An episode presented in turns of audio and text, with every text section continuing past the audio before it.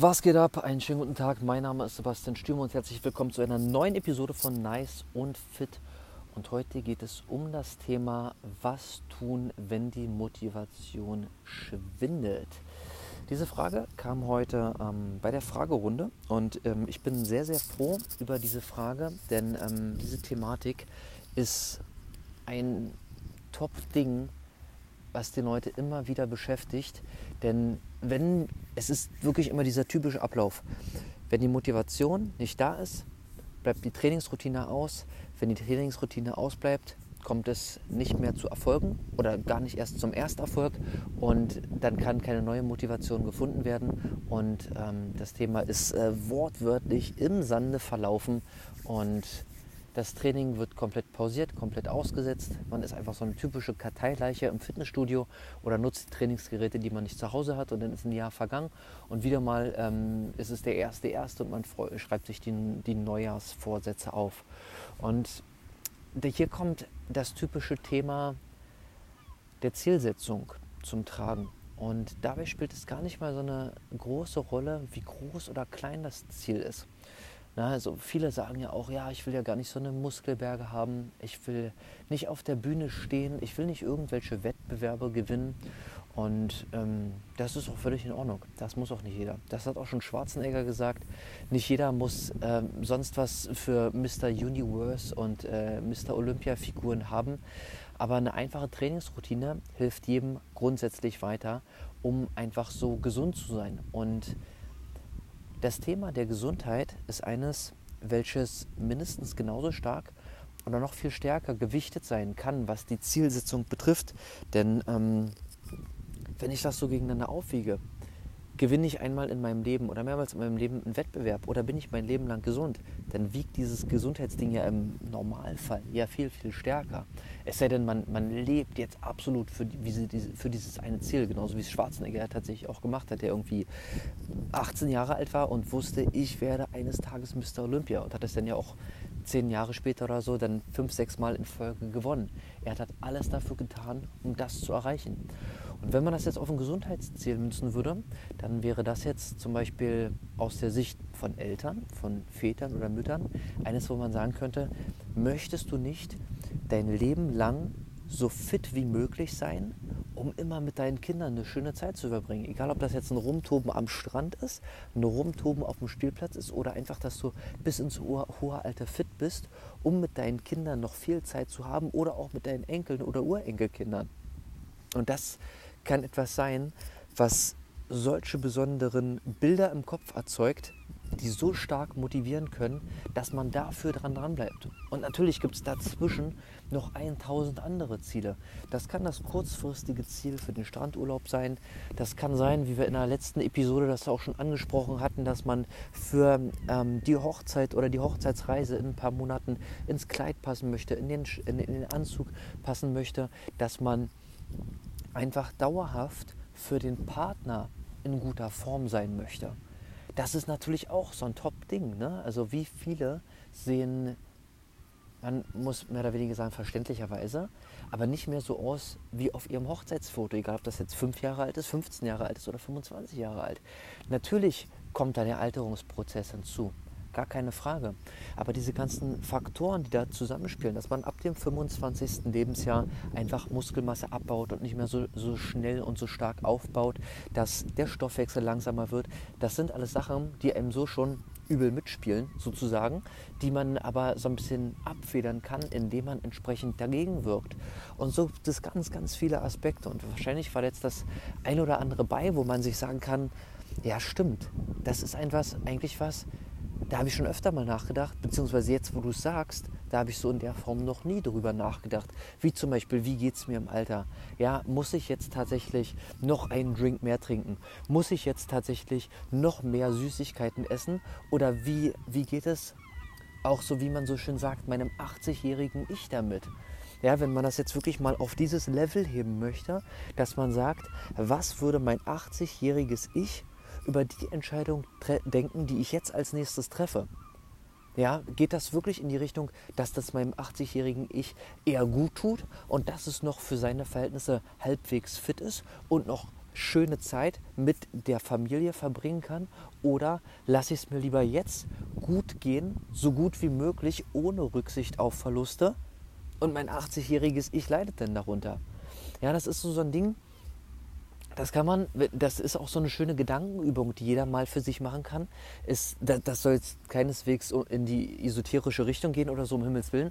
Aber das ist was, wo man, wo man richtig schön seinen aktuellen Zustand reflektieren kann. Wenn man sich mal einen Moment Zeit nimmt und sich mit Stift und Papier hinsetzt und sich dann überlegt, wenn ich so weiterlebe, wie geht es in, je nachdem wie alt man ist, 30 Jahren, 40, 50 Jahren, meinem 80-jährigen Ich mit meinen Entscheidungen, wenn ich genauso weitermache wie heute. Und dann stelle ich mir vor, ich bin das 80-jährige Ich und schreibe einen Brief an mich, an mein 35, 45, 25-jähriges Ich, je nachdem, wie alt ich jetzt im, jetzt im Moment bin. Und dann werden mir so wahrscheinlich so die, die ein oder anderen Dinge klar werden. Wahrscheinlich wird das 80-jährige Ich dann denken, ja, hin und wieder mal laufen gehen, hin und wieder mal eine vernünftige Sporteinheit. Wenn ich doch mal einen Salat mehr gegessen hätte, wenn ich doch mal am Wochenende einen Drink weniger gekippt hätte, dann würde es mir jetzt besser gehen. Vielleicht bin ich dann auch gar nicht 80 Jahre alt geworden. Ja, das ist auch, ich, ich habe mal so einen Artikel gelesen, den kennen bestimmt auch ganz, ganz viele von euch. Ähm, da, da, wurde mal zusammengefasst von ähm, ja, Menschen, deren Tätigkeitsfeld, dessen, dessen Berufsfeld ist, ähm, dass sie Leute halt ähm, auf dem Sterbebett begleiten. Und auch wenn diese Episode jetzt unter Umständen so ein bisschen Gefahr läuft, so ein bisschen abzudriften, aber das äh, wollte ich schon immer mal ganz gerne angesprochen haben, da ging es in dem Artikel darum, was bereuen die Leute am meisten, was sie in ihrem Leben getan haben. Und erstaunlicherweise haben die Leute da gar nicht so viel aufgezählt. Sie haben die Dinge genannt, die sie bereuen, die sie nicht getan haben. Und das ist daran, finde ich, das ganz, ganz Besondere. Sie bereuen, dass sie nicht gesünder gelebt haben, um noch schönere Zeit mit ihren Kindern, mit ihren Enkeln, mit ihren Großenkeln zu verbringen. Sie bereuen, dass sie nicht versucht haben, ein bisschen mehr Geld vielleicht zu verdienen, ein bisschen coolere Arbeit zu haben, Arbeit, bei der sie Spaß haben, mehr Geld, um schönere Urlaube zu verbringen, dass sie ihre Freizeit nicht ein kleines bisschen besser genutzt haben, dass sie vielleicht zu viel auf der Couch rumgesessen haben, dass sie sie nicht aktiv genutzt haben, dass sie nicht unterwegs waren, dass sie sich nicht mit Freunden getroffen haben, um zum Beispiel mit sehr, sehr guten Freunden wie mit Patrick Agadi rumzuhängen, in den Club zu gehen, zusammen eine schöne Zeit zu verbringen, sondern dass sie ihr Leben einfach bloß irgendwie verplempert haben. Patrick, an der Stelle schöne Grüße an dich. Ich würde mich riesig freuen, wenn wir uns jetzt nach den Lockdowns wiedersehen. Also viele Grüße an dich. Ich freue mich, wenn du mir schreibst. Und von daher, vielleicht ist das was, was jeder für sich so ein kleines bisschen mal sacken lassen kann, um zu überlegen, was gibt es so für Dinge, die ich jetzt tun kann, damit es mir kurz-, mittel- und langfristig besser geht. Ja? Mit allen Entscheidungen, die ich treffe, in Ernährung, Training, Motivation, allgemeine Alltagsroutinen, kann ich Kleinigkeiten ändern, um schnell Verbesserungen zu merken. Und Patrick, und daher gibt es so vieles, das ist auch immer, was ich sage, dieses Zusammenspiel. Wenn ich ein gesundheitliches Ziel habe, dann wird es sich auch wenn ich dieses erreiche, wird sich das auch auf die Verbesserung meiner Leistung und die Optik auswirken. Wenn ich ein gesundheitliches Ziel habe, wird sich das auf die Leistung und auf die Optik auswirken. Und wenn ein optisches Ziel ist, dann wird sich das auf meine Leistung und auf meine Gesundheit auswirken. Und wenn ich all dieses am Laufen halte, selbst wenn es nur zweimal die Woche ein sinnvolles Training ist und eine halbwegs ausgewogene Ernährung, wo es auch mal einen Drink zwischendurch geben kann, dann passt das ebenso.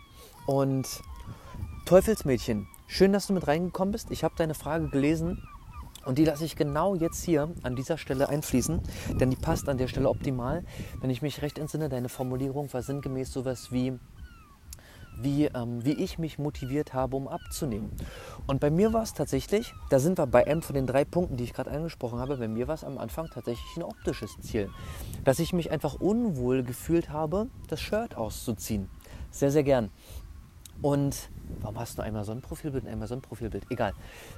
Mir war es einfach unwohl, das Shirt auszuziehen. Also habe ich mich ein bisschen ein bisschen belesen, ein bisschen informiert. Das war vor 10, 12 Jahren noch nicht so wie heutzutage. Da waren noch nicht alle Informationen so breit zugänglich. Ich musste also viele Sachen ausprobieren, habe die Ernährung umgestellt, habe verschiedene Trainingspläne getestet, bis ich gemerkt habe, okay, figurmäßig läuft das jetzt langsam so einigermaßen. Was hat sich im Zuge dessen natürlich auch verbessert, neben der Optik, die Leistung und die Gesundheit.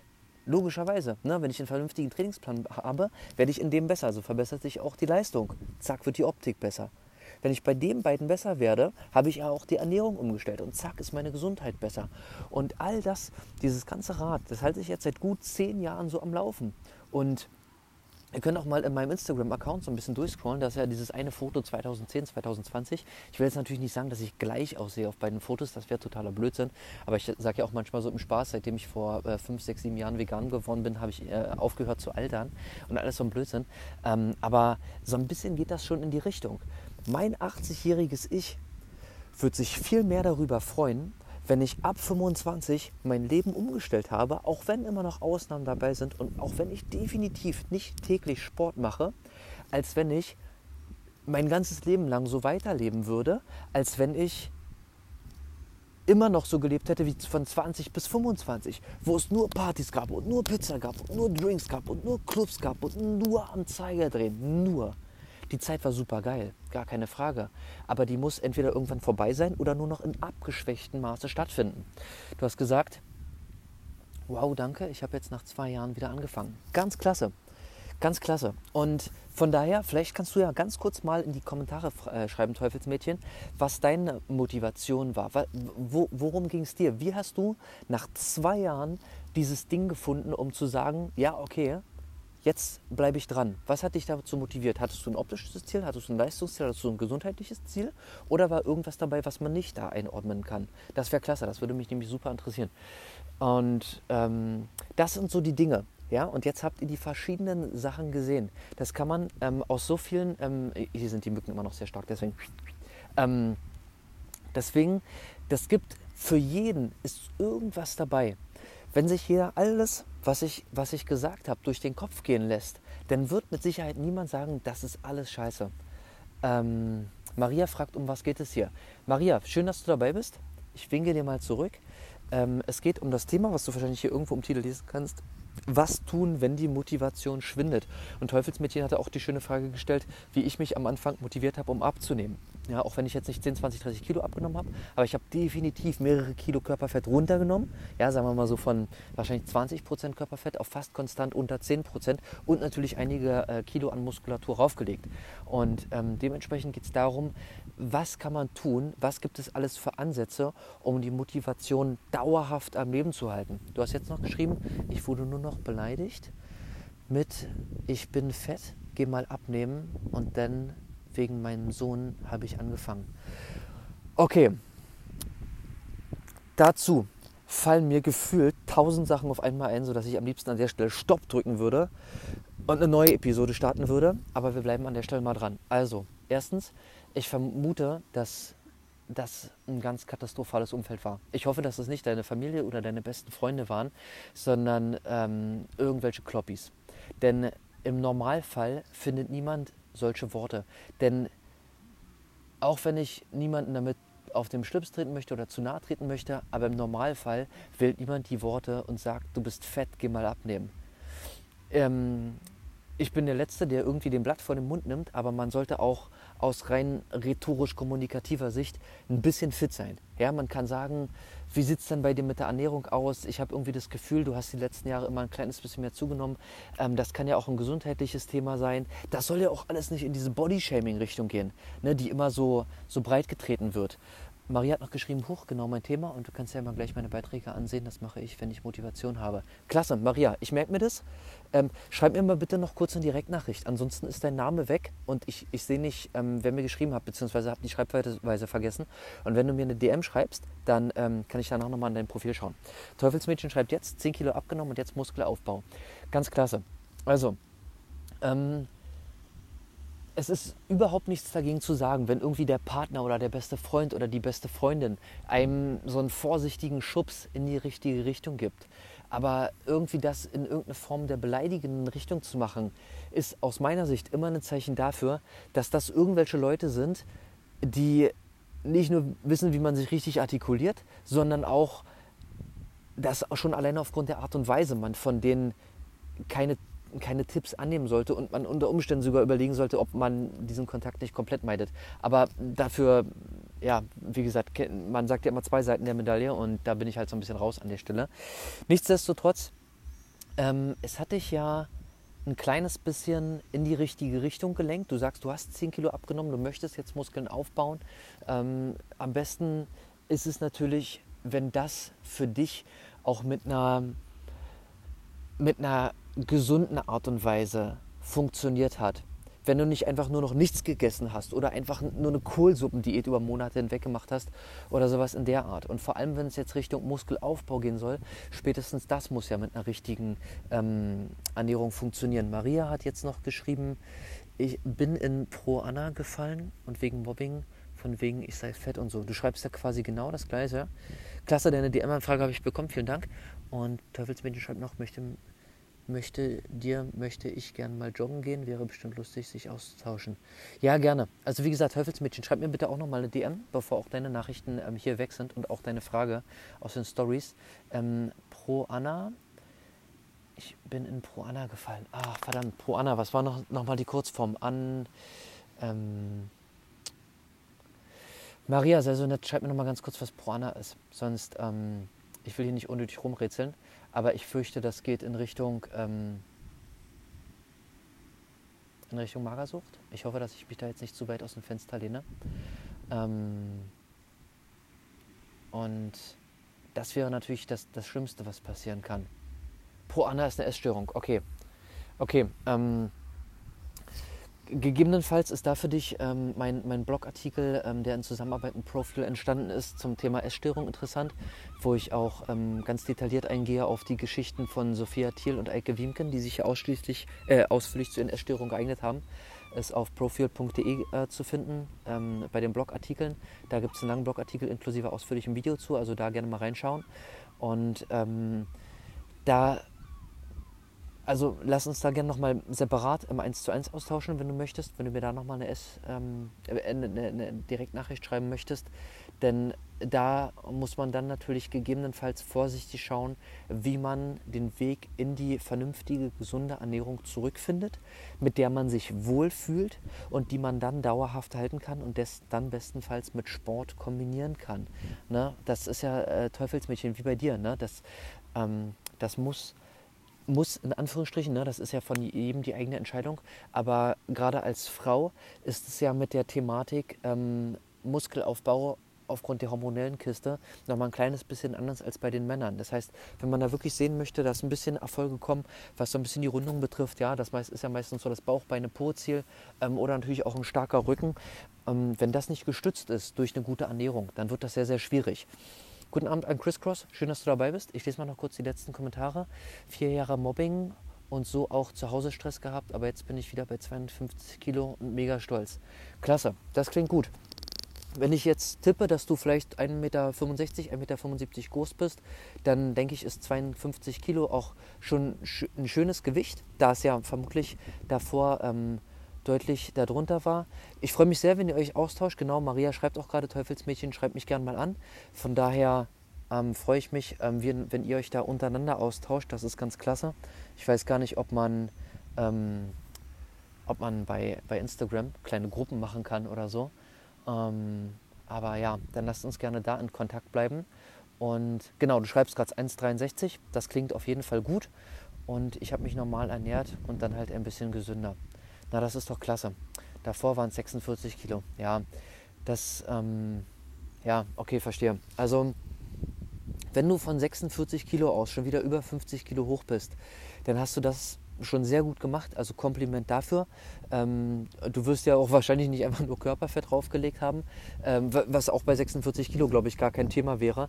Ähm, von daher, ähm, wenn es jetzt so ein bisschen sportlich in die richtige Richtung geht, ähm, dann bist du da auf jeden Fall auf dem, auf dem richtigen Weg. Auch schönen guten Abend an äh, Hermann Ebner, wenn ich das richtig ausgesprochen habe.